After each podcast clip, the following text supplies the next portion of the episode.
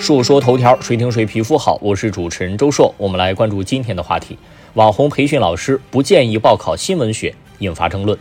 最近，张雪峰被推上了舆论的风口浪尖儿。张雪峰是考研培训机构的老师，最近也在从事高考志愿填报的直播。最近在直播当中啊，有家长问理科学生想报新闻专业，张雪峰表示，孩子非要报新闻学，我一定会把他打晕。张雪峰认为，应该报考有专业壁垒的专业。就是我学了，我能干；你没学，干不了。类似的言论引发争议，有新闻学教授下场与之对喷，认为不要轻信网红的建议。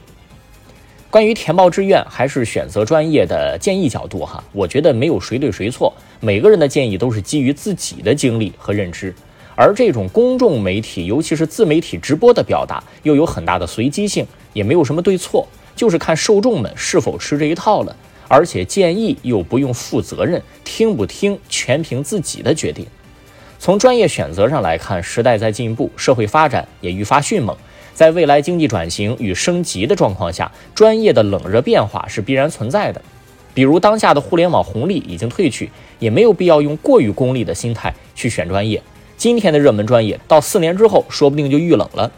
当然，对于所谓专业壁垒的讨论啊，这属于最近互联网上比较关注的底线思维。就是当我什么都没有的时候，我还拥有什么呢？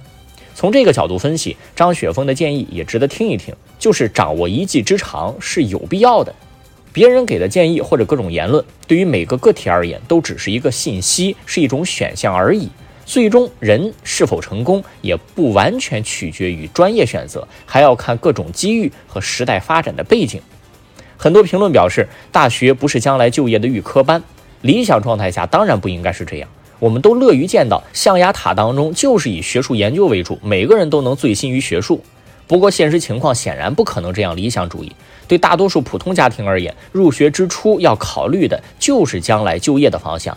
这种功利主义尽管不值得提倡，但是是确实存在的。最后得说一点，我国目前文科建设比较缓慢，成就不显著。为什么呀？或许就是因为舆论导向偏向于现实主义倾向。如果从我的角度说，我觉得这是过于庸俗和世故的倾向导致的。